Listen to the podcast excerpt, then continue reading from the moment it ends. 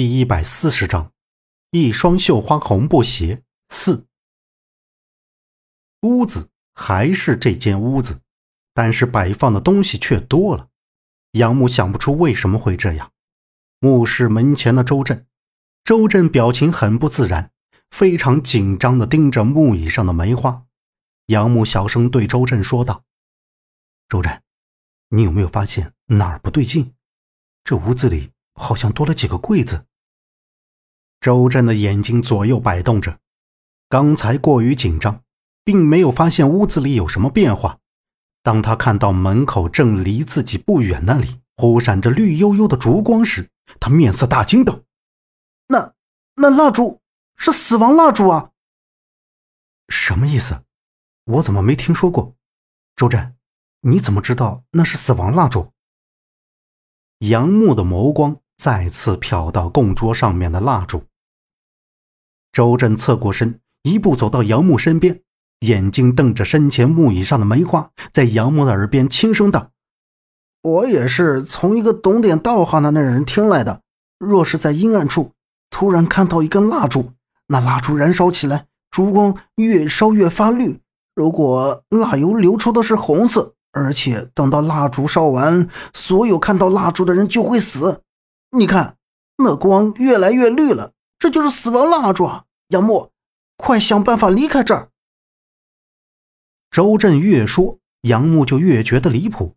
眼前的蜡烛是发着绿光，但是蜡是白色的蜡油，怎么流出的会是红色的？杨木没有出声，望着前面。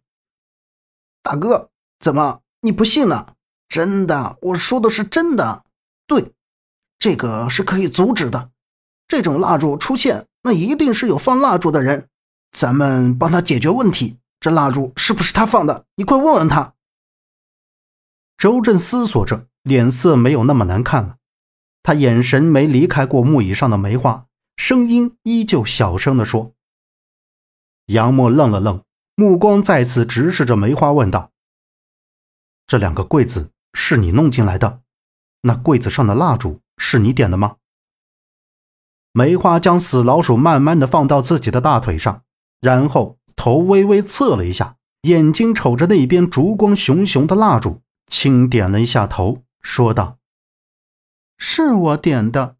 阿婆说，要是自己解决不了的问题，就把蜡烛点燃了。”会有人来帮助我的，可是已经烧完好几根，也没有人能帮我。果然是他点的。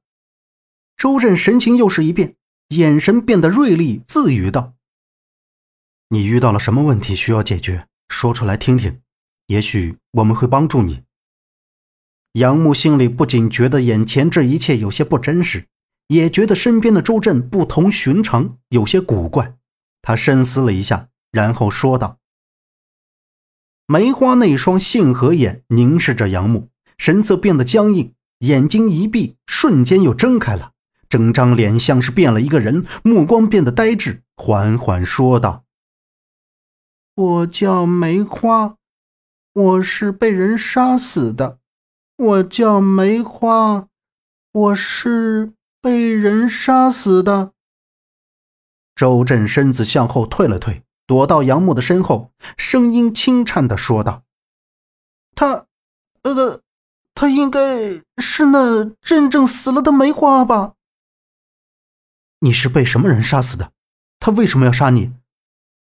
杨木缓了缓神，尽量让自己保持清醒和冷静，下巴微微抬起，样子如同查案审问一般，问道：“梅花脸上渐渐浮现出痛苦。”依然呆滞的表情，回答道：“那天我独自走在河边，想要去捡河边的树枝，结果被人按在河边，想要轻薄我。我踢打他，我想要逃离，却被他一把推进了河里。我大声呼救，却没有人来救我。我拼命挣扎，拼命的想要去抓眼前的水草。”却离他们越来越远。我看到河边站着一个人，那人露出奸笑，我看不清他的脸，就已经沉入河底。那你现在是想让我们帮你找到杀害你的凶手吗？可是你连那人的脸都没看清，怎么帮你呢？周震的声音稍大一点，问道。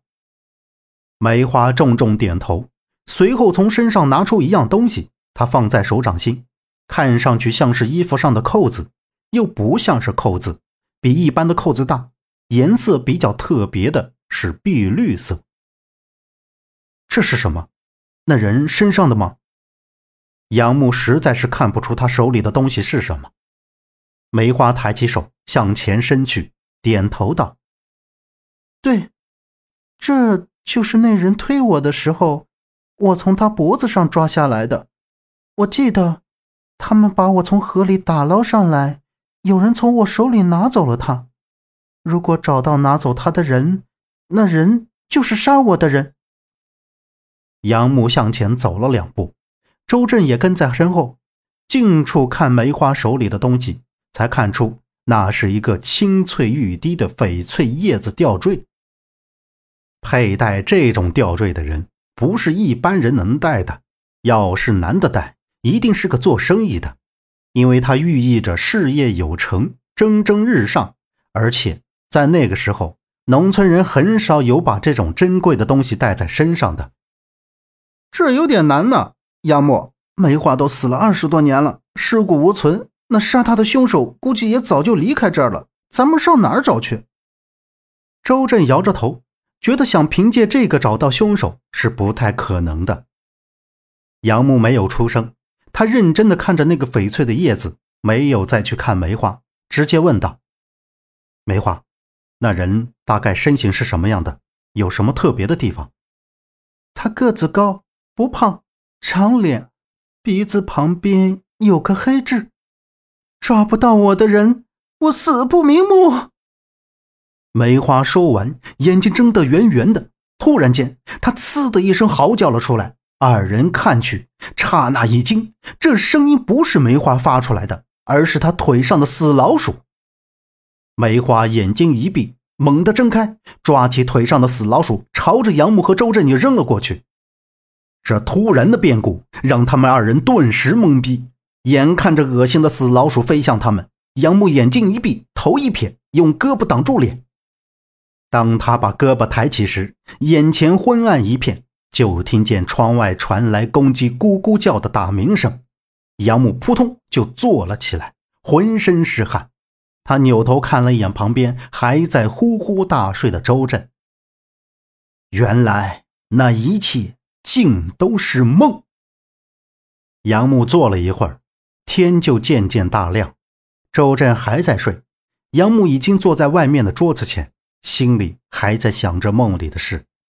这时，陈方安走了过来，看到杨木面色不好，关切地问道：“怎么，昨晚没睡好？不然今天你就别去了，好好在家休息。”“我没事，收拾一下吧，我去叫周震。”杨木直起身，准备站起来，就听东屋传来叫喊的声音。